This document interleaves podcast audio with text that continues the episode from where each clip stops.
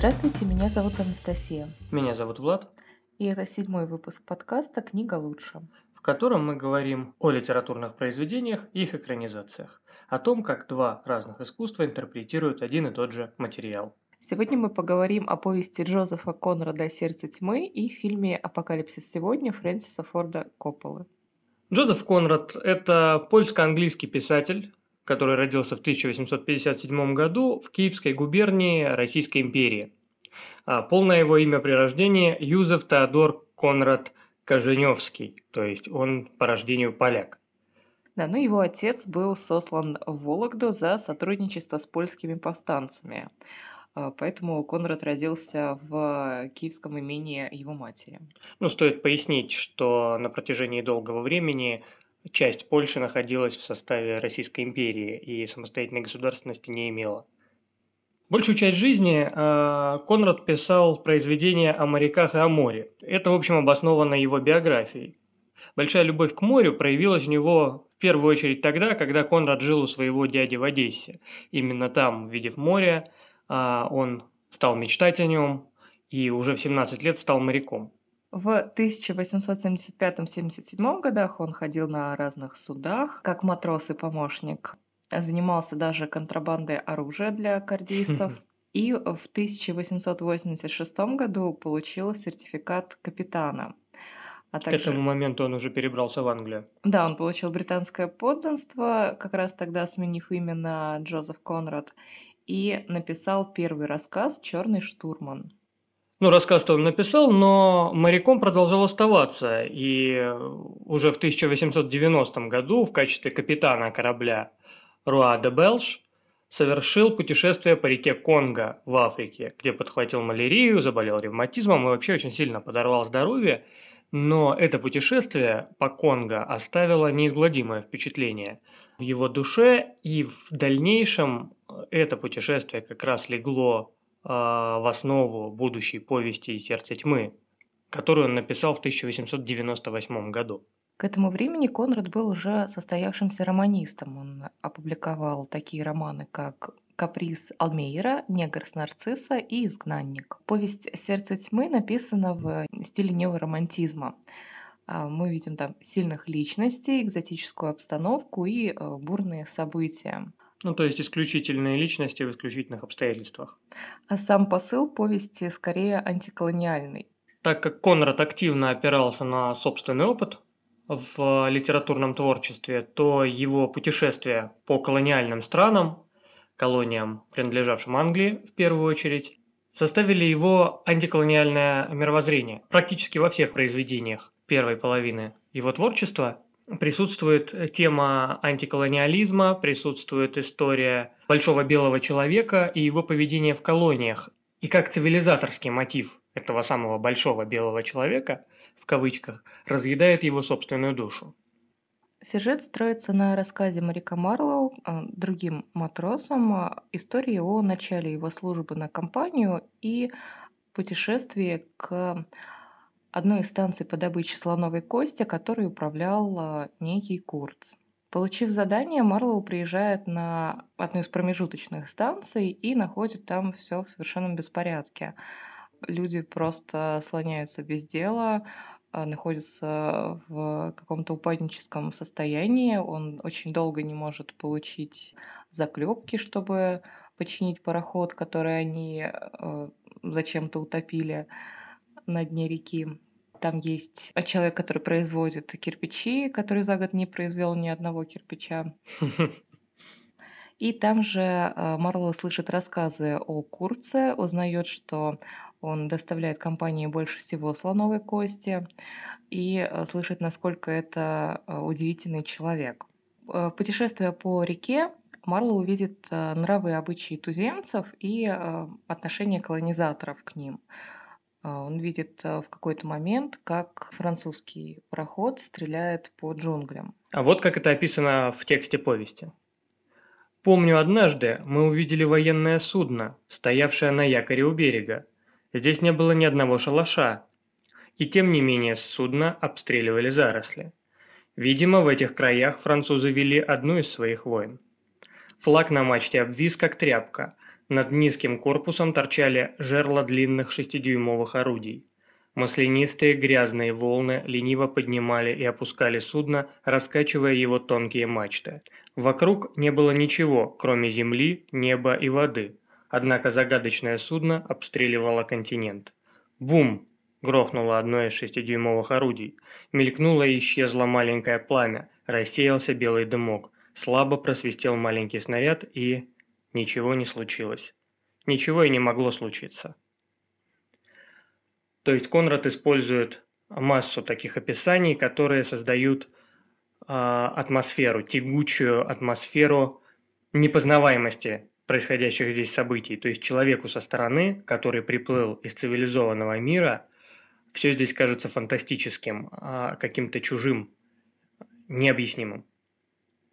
А по мере продвижения парохода Марлоу по реке, он как будто бы спускается все дальше и дальше к основам цивилизации, а, все становится более загадочным, более таинственным, а, более каким-то диким, возможно. И когда он приезжает к станции Курца, он встречает там русского матроса, который выглядит э, совершенно удивительным образом. Он похож скорее на Орликина из-за э, многочисленных ярких разноцветных заплаток на одежде. От этого русского он узнает э, еще немного о Курце. Он рассказывает ему, что это практически богоподобный человек со своей уникальной философией, э, который пишет великолепные стихи. И э, в целом туземцы поклоняются ему практически как богу. То есть э, именно с их помощью он дальше продолжает захватывать новые земли от берега реки и выкапывает столько слоновой кости. Касаемо философии Курца, в повести присутствует отчет который э, написал Курц и отправил своему начальству касаемо э, местного населения. Э, этот отчет начинается как серьезное произведение с цивилизаторскими мотивами. Тот самый большой белый человек хочет нести цивилизацию и развитие местным отсталым племенам. И по мере продвижения э, этого отчета с каждой новой страницей безумие Курца усиливается. Да, отчет заканчивается призывом просто убивать э, этих скотов. Вот такой вот европейский цивилизатор. Ну, вероятно, столкнувшись э, с этими племенами вживую, он не смог э, противостоять вот их дикому началу. Ну, в какой-то степени я думаю, что он стал более диким, чем а, сами эти туземцы. Да, Конрад неоднократно говорит о том, что а, он просто стал потворствовать вот этим вот инстинктом э, звериным в своей душе. Э, сердце тьмы здесь и сердце джунглей, э, но и тьма в Курце. Но тьма окутывает ни одного Курца, потому что, если внимательно читать повесть, окажется, что практически все европейцы подвержены а, в этой местности всепоглощающему безумию, да, нарастанию вот этого дикарства. А в подтверждение хочу зачитать еще одну цитату из повести. Однажды нам повстречался белый человек в расстегнутом форменном кителе, расположившийся на тропинке со своей вооруженной свитой, тощими занзибарами. Парень очень гостеприимный и веселый, чтобы не сказать пьяный. Он объявил, что следит за ремонтом дорог. Не могу сказать, чтобы я видел хоть какую-нибудь дорогу или какой-нибудь ремонт, но пройдя три мили, я буквально наткнулся на тело пожилого негра, убитого пулей, попавшей ему в лоб.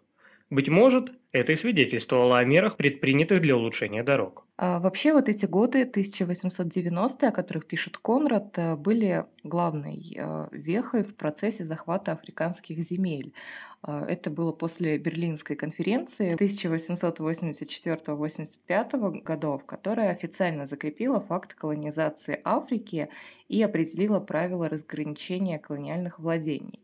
До этого там все основывалось просто на том, что а, кто-то приехал и сказал, что это земля моя, но а, с этого времени а, все стало официально. Ну, то есть это все цивилизованно разделили. И, кстати, если мы посмотрим на карту современной Африки, мы увидим, что страны как по линейке разграничены, да, у них границы проходят ровно-ровно. Да, и какое-либо освобождение началось только в середине 20 века. Э, такое долгое время колонизации Африки, оно принесло огромный ущерб африка африканской земле, в принципе. Например, в результате торговли слоновой костью почти полностью были истреблены африканские слоны.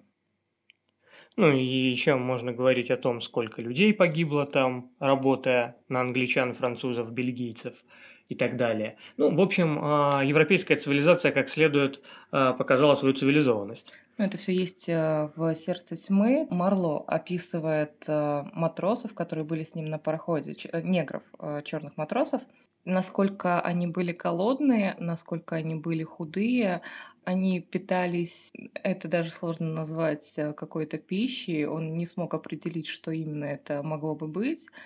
И он был уверен, что в какой-то момент они могли бы съесть одного из членов экипажа. Да, герой там в одной из ремарок даже говорит о том, что не считает каннибалов какими-то а, плохими людьми, вот, и, в общем, пока они не едят никого у него на глазах, то он, в общем, готов с этим мириться. Дело не в том, что это племена, которые там занимаются ритуальным каннибализмом, а дело в том, что им, э, им э, платили проволокой. Э, которые, очевидно, они за время путешествий ну, не могли ни на что обменять, да и э, наверняка с трудом могли обменять даже на каком-то из рынков. Поэтому просто было нечего есть. В общем, повесть э, довольно захватывающая, очень атмосферная. И затрагивает э, нетипичную тему, э, тему распада цивилизованной личности в первобытных условиях. Поэтому неудивительно, что такая история э, привлекала различных режиссеров. Например, э, экранизацию повести планировал еще Орсон Уэллс. Да, идея экранизации «Сердце тьмы» витала в воздухе на протяжении первой половины XX века, и молодой Орсон Уэллс, который э, во второй половине 30-х годов э, прославился своими театральными постановками и легендарным радиоспектаклем «Война миров», планировал в качестве своего режиссерского дебюта в кино поставить именно «Сердце тьмы». Более того, он написал сценарную адаптацию, а, подготовил уже какие-то наброски, даже какие-то макеты были сделаны. Однако в 1939 году началась Вторая мировая война, а, которая а, стала менять в том числе и экономическую расстановку сил. В результате студия РКО, на которой работал Уэллс, резко сократила финансирование, и с ограниченным бюджетом а, режиссер уже не мог поставить «Сердце тьмы», в результате отказался от постановки и создал легендарного гражданина Кейна. А «Сердце тьмы», как экранизация, в общем-то, легла в стол и долгое время еще никем не вспоминалась. До конца 60-х, пока над сценарием проекта не начал работать э, Джон Миллиос.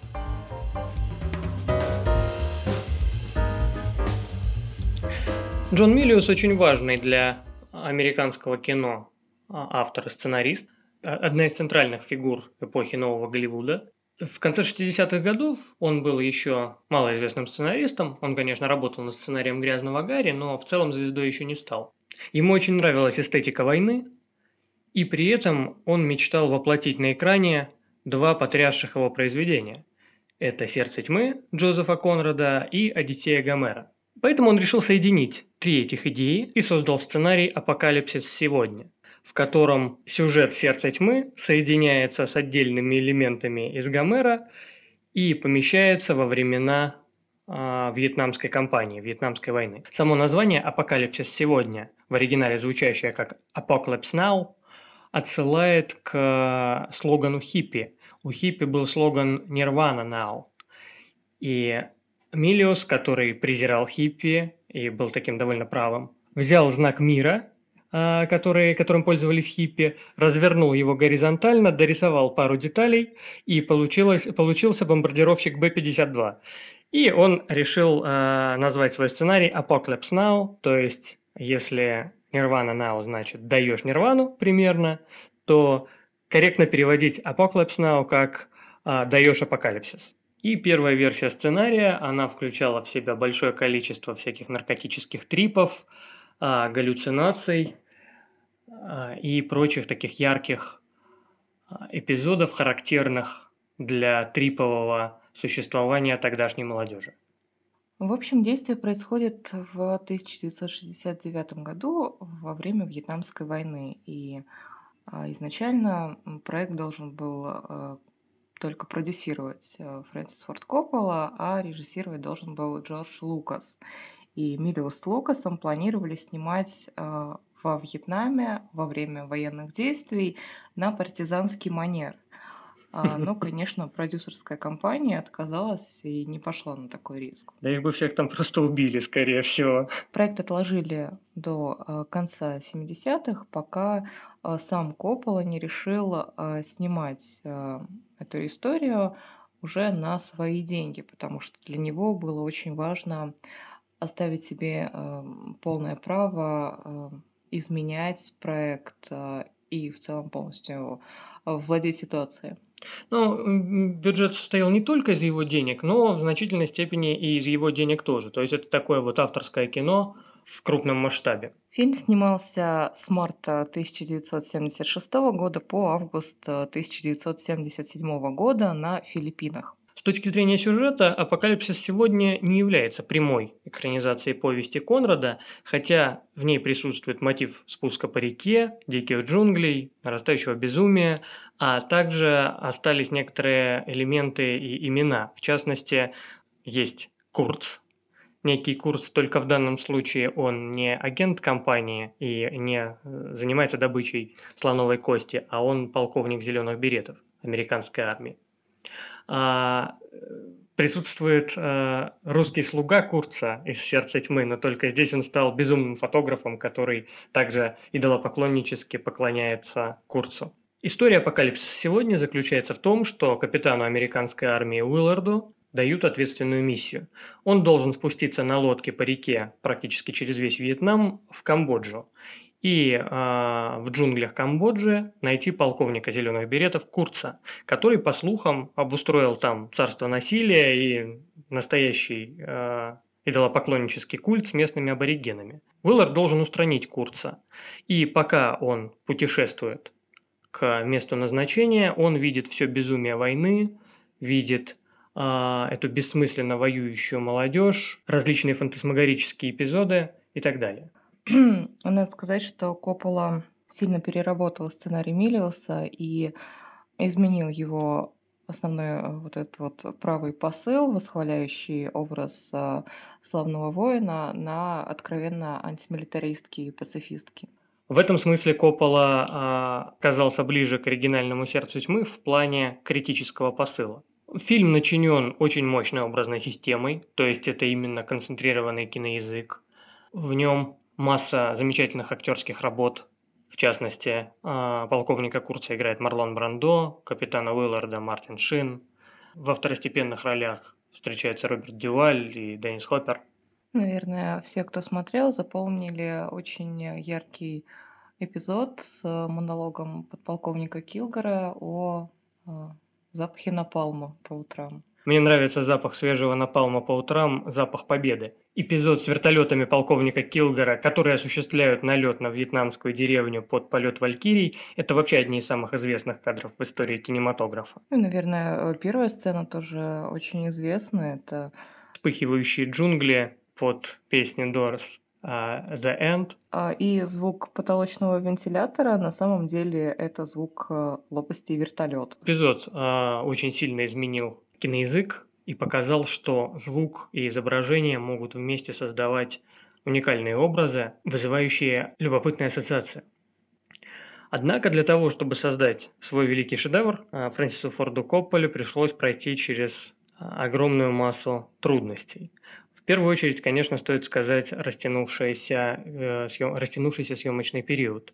Вместо шести месяцев съемочная группа торчала на Филиппинах практически два года, а чуть больше полутора. В это же время на Филиппинах началась гражданская война, которая постоянно мешала производству фильма. В частности, вертолеты, которые использовались в фильме, принадлежали филиппинской армии, и их постоянно прямо во время съемок отзывали на военные действия, иногда даже с операторами на борту. Большой тайфун разрушил в какой-то момент значительную часть декораций, из-за этого появились э, огромные финансовые потери. В какой-то момент э, исполнитель главной роли Мартин Шин не выдержал а, графика и переработок количества алкоголя, у него случился сердечный приступ.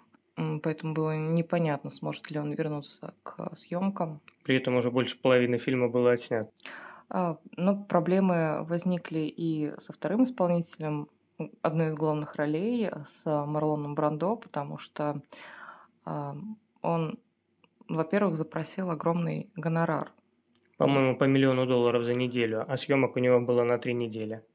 Несмотря на договоренность э, с Копполой о том, что Брандо э, похудеет к съемкам, потому что э, в оригинальной повести Курц изможденный и очень худой, болезненного вида.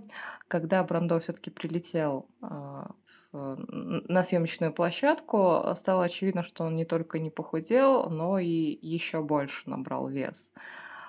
И более того, он не читал ни сценарий, ни книгу. И поэтому э, Коппол был в отчаянии, он не знал, что с ним делать. Это еще наслаивалось на то, что сам Коппола не был уверен в финале сценария. Ему никогда не нравился финал, написанный у Милиуса, который как раз а, был связан там как раз с доблестью воина, а, с какими-то баталиями. Копполе этот финал казался неуместным, но он не был уверен в том, какой финал действительно нужен. И в результате, а, если смотреть а, материал, как они снимали финальные части, эти монологи полковника Курца, их общение с капитаном Уиллардом, то можно увидеть, что это какая-то тотальная импровизация, причем импровизация совершенно неорганизованная, неподготовленная.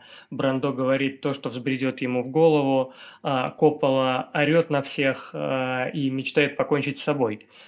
Не зря на пресс-конференции в Каннах после того, как этот тяжелый а, производственный период был все-таки окончен, и картина вышла к зрителю, Коппола сказал, мой фильм не о Вьетнаме, он и есть Вьетнам.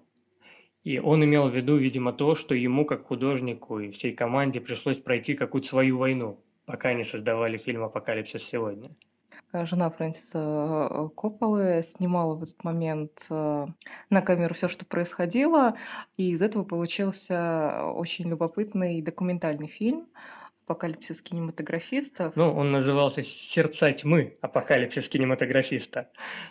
Да, и в, в котором подробно уже можно видеть реакцию Коппола на все эти события, как он ну, например, он постоянно ноет в интервью своей жене по поводу того, что он снимает какую-то огромную, длинную и претенциозную ерунду, что он сейчас потратит все свои деньги и все его забудут, потому что он снял какую-то чушь. Жена его все время пытается успокаивать.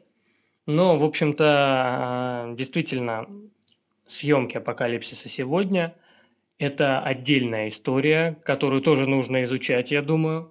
Э, там наверняка многое еще нам неизвестно, потому что действительно Коппола прошел какое-то свое сердце тьмы, потому что он ведь приехал на Филиппины как большой белый человек, э, обладатель нескольких премий «Оскар», и как он не смог справиться со всей вот этой а, романтикой джунглей. Э, ну и благодаря вот этим сложностям, которых периодически писали в СМИ, фильм уже стал довольно известным даже до своего выхода.